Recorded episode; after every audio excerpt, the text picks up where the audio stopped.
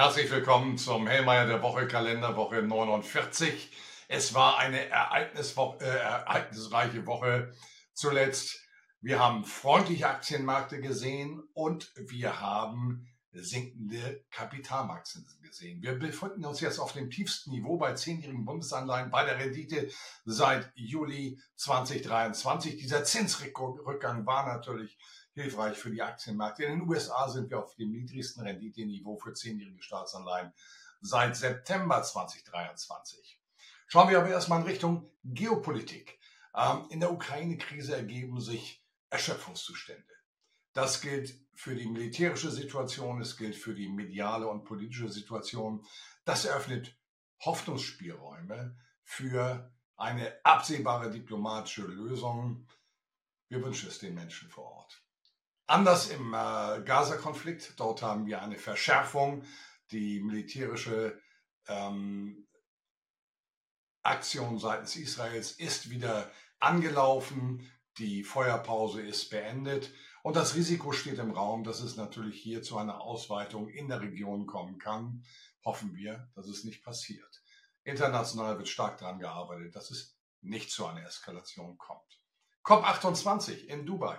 Klimakonferenz. Im heutigen Hellmeyer Report habe ich dazu einen Kommentar abgegeben und ich sehe die Situation im Vergleich zu früheren COP-Veranstaltungen äh, als etwas bröckeliger an. Wir sehen, dass äh, sich einzelne Länder rausnehmen, zuletzt Großbritannien, neue Öllizenzen in hoher Zahl, äh, Abkehr von den Klimazielen und auch wenn wir die Diktion nehmen, dann wird jetzt eher von äh, einem, einer Phase gesprochen, wo, auf, wo man eben auch weiter zunächst auf fossile Brennstoffträger setzt. Andererseits die äh, Aktion von Kanzler Scholz mit dem Klimaclub 36 Länder, die eine Vorreiterrolle einnehmen wollen. Also, aber insgesamt wirkt das Ganze weniger homogen, als es früher war, heterogen, etwas bröckeliger, ohne eine weitere Wertung. Dann schauen wir auf das Thema, was in der letzten Woche bedeutend war. Es war das Thema Inflation und damit verbunden Zinsen. Und wenn wir uns die Daten mal anschauen, schauen wir zunächst nach Deutschland. Importpreise im zuletzt im Jahresvergleich minus 13 Prozent, also ähm, eher deflationäre Impulse als Frühindikator für die Verbraucherpreise von dieser Seite.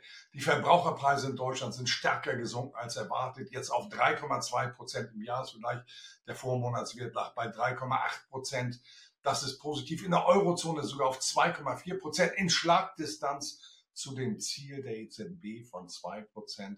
USA, der viel von der Fed vor allen Dingen beachtete PCE-Index, Preisindex, Personal Consumption Expenditure Index.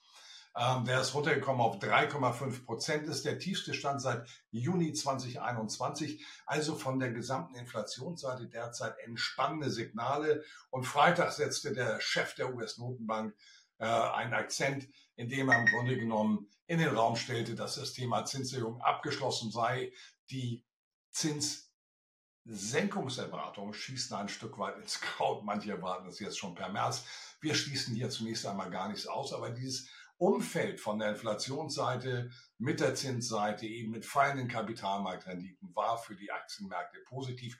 Das war die primäre Mechanik, äh, die wir hier gesehen haben, aus dem fundamentalen Umfeld in die Märkte hinein. Was haben wir noch gesehen? Wir haben Einkaufsmanager-Indizes bekommen und die waren besser in Europa, in Deutschland, in Großbritannien als äh, die vorläufigen Werte. Die finalen Werte waren also alle etwas höher. Jetzt kommt das Aber.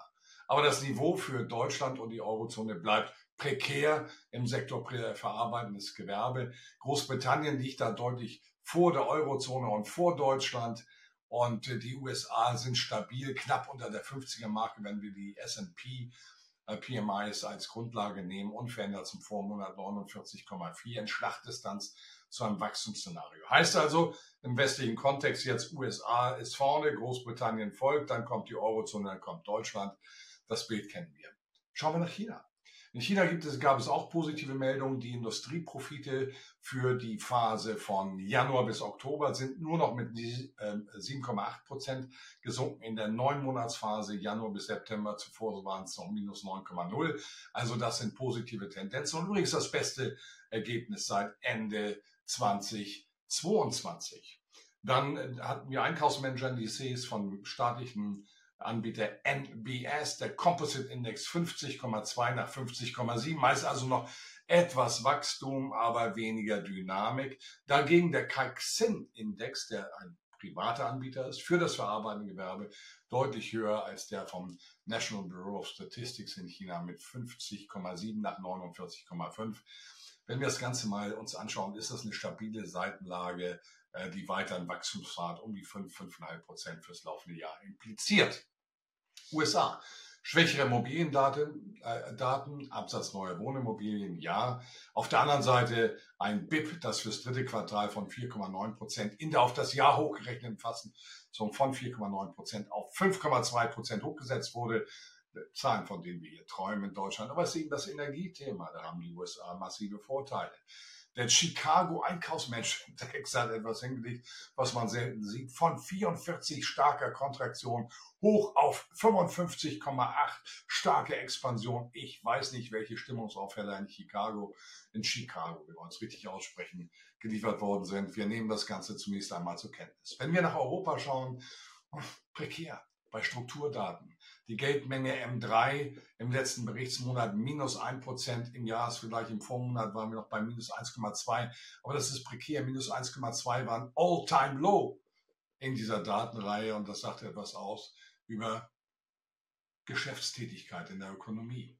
Die äh, Kredite an Firmen sanken sogar um 0,3 Prozent im Jahresvergleich das sind keine ermunternden Werte. Der Economic Sentiment Index, der IFO-Index für die Eurozone, dagegen etwas fester nach 93,5, 93,8 Punkte, aber weit weg von der 100er Marke. Das heißt, wir haben eine Stabilisierung auf dem mäßigen Niveau mit leicht positiven Vorzeichen. Das ist kein großer Wurf. Äh, dann noch Richtung Deutschland, die Arbeitslosenrate, auch das nicht erfreulich, 5,9 Prozent nach 5,8. Das sind nur, nur 0,1 Prozent. Aber, und das ist entscheidend, im letzten Jahr, im Mai, waren wir bei 5,0, jetzt bei 5,9 Prozent. Wir sehen auch hier, wenn wir es im Vergleich zu den anderen Ländern der Eurozone sehen, dann ist Deutschland hier Schlusslicht, was die Arbeitsmarktentwicklung anbetrifft. Dann schauen wir noch mal kurz nach Russland, auch wenn das nicht politisch korrekt ist, das muss an dieser Stelle sein. Wachstum im Oktober im Jahresvergleich 5 Prozent, Wirtschaftsleistung plus 5 Prozent. Industrieproduktion im Jahresvergleich für den letzten Berichtsmonat plus 5,3 Prozent, besser als erwartet waren 5,1. Retail Sales, Einzelhandelsumsätze plus 12,7 Prozent. Ja, wir müssen gut 7 Prozent abziehen, weil die nicht äh, preisbereinigt sind. Aber das ist immer noch ein Wachstum um die 4,5, 5 Prozent real. Das ist stark und wir haben ein All-Time-Low, ein Allzeit-Tief in der Arbeitslosenrate mit 2,9 Prozent jetzt für den letzten Berichtsmonat die Sanktionspolitik hat die Ziele verfehlt, ist die Kernaussage. Was gibt's noch? Gold, die Währung ohne Fehl und Tadel, hat jetzt zu Wochenbeginn ein Allzeithoch von 2120 Dollar markiert. Und da sind jetzt zwei Dinge. Das eine ist ein Zinseinfluss. Feine Zinsen machen Edelmetalle im relativen Vergleich zu anderen Anlageklassen, die Erträge bringen, etwas attraktiver, aber es ist mehr. Es steckt dahinter eben auch der Wandel, der hier in der Geopolitik, in der Geofinanzwirtschaft stattfindet. Diese Dinge sprechen für Währung ohne Fehl und Tadel nur unter uns, aber das bleibt bitter unter uns. Ich meine, Edelmetalle als Währung ohne Fehl und Tadel haben keine Außenhandelsprobleme, keine Arbeitslosenprobleme, keine Haushaltsprobleme. Herr Lindner weiß, wovon ich rede. Aber manchen ist das über die letzten Jahre nicht ganz so bewusst geworden. Schauen wir auf die Daten dieser Woche. Was steht an? Und ich fasse mich diesmal kürzer. Ich habe Ihre Kommentare gelesen. Wir bekommen äh, Einkaufsmanager-Indizes am Dienstagmorgen oder Dienstag in der Frühe von der Gibon Bank für den Sektor Dienstleistungen und den Composite Index für die Gesamtwirtschaft. Keine Prognosen verfügbar. Bei Japan lag sogar leicht vor den USA mit Daten beim Composite Index 50,0 und beim Dienstleistungssektor 51,7. Das sollte sich etwas abschwächen, aber Niveaus halten. Dann der von Kaiksen ermittelte Index für China für den Dienstleistungssektor zuletzt 50,4, keine Prognose verfügbar.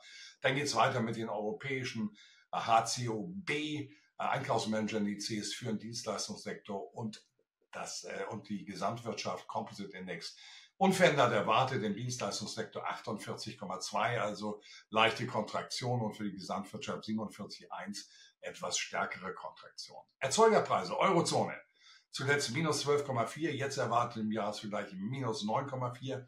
die Basiseffekte fangen an, an auszulaufen. Das ist das, was auf uns wartet. Das heißt, in den nächsten Monaten werden diese Negativdaten sich mehr und mehr nivellieren. Dann kommen wir am Nachmittag zu den S&P PMIs von den USA für den Sektor Dienstleistung und Composite Index. Äh, beim Composite Index waren wir zuletzt 50,7, beim Dienstleistungssektor 50,8. Also das sieht gut aus. USA, Japan führen vor Großbritannien, Europa und Deutschland. Das ist die Kernaussage der vom ISM, Institute of Supply Management, ermittelte Einkaufsmanager-Index für den Dienstleistungssektor. Auch noch am Dienstag erwartet 52,0 nach 51,8. Zeigt einfach, dass sich in den USA eine andere Resilienz äh, in der Wirtschaft darstellt. Und das womit hat es zu tun? Natürlich mit enorm hohen Haushaltsdefiziten. Damit wird die Wirtschaft gepampert. Und das andere ist das Thema Energie. Wichtig. Billiger, drastisch billiger als bei uns und keine Versorgungsunsicherheit. Mittwoch, morgens Auftragseingang für die deutsche Industrie, erwartet 0,0 Prozent nach plus 0,2 Prozent.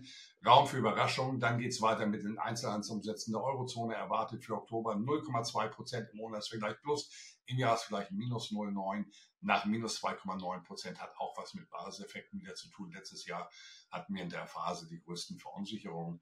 Also eine etwas eine Stabilisierung im Jahresvergleich. Aber es bleibt bei negativen Vorzeichen, wenn die Prognose sich als richtig erweist. Dann, wichtig, US-Arbeitsmarktdaten. ADP, Beschäftigung im Privat, in der Privatwirtschaft erwartet 128.000 neue Jobs nach 113.000. Ähm, da gibt es eine hohe Divergenz zu den Non-Farm Payrolls, kommen wir gleich zu. Donnerstag dann weiter die Handelsbilanz aus China erwartet einen Überschuss von 58,1 nach 56,5 Milliarden. Die Exporte sollen im Jahresvergleich leicht fallen, minus 0,8. Die Importe 3% steigen. Nehmen wir zur Kenntnis auch Raum für leichte Überraschung. Dann Industrieproduktion. Deutschlands für den Monat Oktober erwartet nach minus 1,4 Prozent im Monatsvergleich plus 0,5. Zuletzt im Jahresvergleich minus 3,86 Prozent. Ähm, es ist ein Problem. Wir, auch hier ist, Raum für Überraschungen. Auftragsbestände sind noch gut, sieben Monate in etwa, aber die Produktion hält sich nicht immer an, nur an Auftragsbestände, sondern da gibt es auch noch andere Determinanten. Also da kann es etwas anders aussehen. Dann geht es weiter mit den finalen Werten für die Verbraucherpreise Deutschlands per November. Erwartet unveränderte Daten im Vergleich zu den vorläufigen Daten 3,2 Prozent Anstieg. Das niedrigste Niveau seit langer Zeit.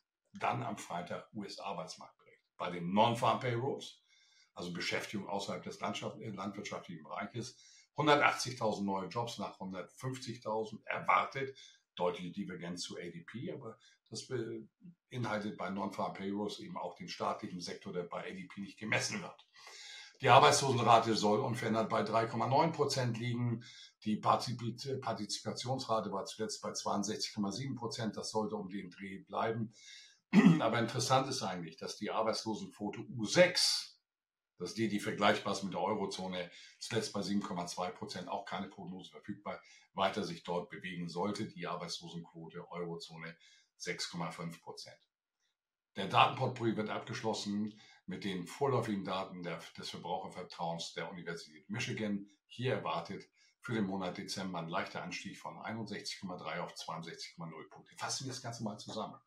Fokus diese Woche auf Arbeitsmarktdaten. Die anderen Daten sollten im Rahmen der Erwartung ausfallen. Was heißt das für die Märkte? Wichtig ist natürlich, dass wir die Geopolitik im Auge behalten. Sollte sich bei der Ukraine wirklich, ich erwarte es jetzt nicht in dieser Berichtswoche, aber perspektivisch Entspannung ergeben, hieße das für Europa Entspannungspotenzial an den Märkten, also eine relative Outperformance. Da sind wir aber noch nicht. Aber es steht, es zeichnet sich ganz zart ab, so möchte ich das sagen. Gaza-Krieg ist wichtig keine Eskalation. Das ist die Grundlage auch meiner Prognose. Und vor dem Hintergrund sollten wir weiter stabile bis freundliche Aktienmärkte haben. Wir sollten auch bei den Zinsen unter Schwankungen in der Woche ähm, die ermäßigten Niveaus halten oder sogar noch leicht unterschreiben können. Was heißt es für die Edelmetalle? Ja, wir haben technischen Ausbruch, neue Alltime Highs bei Gold, nicht bei Silber übrigens, durchaus ein Stück weit erstaunlich, aber das lassen wir hier außen vor. Also von daher Risikobereitschaft sollte die Märkte in dieser Berichtswoche weiter prägen. Ich wünsche Ihnen eine erfolgreiche Woche und ich freue mich auf den nächsten Hellmeier der Woche, nächsten Montag. Danke.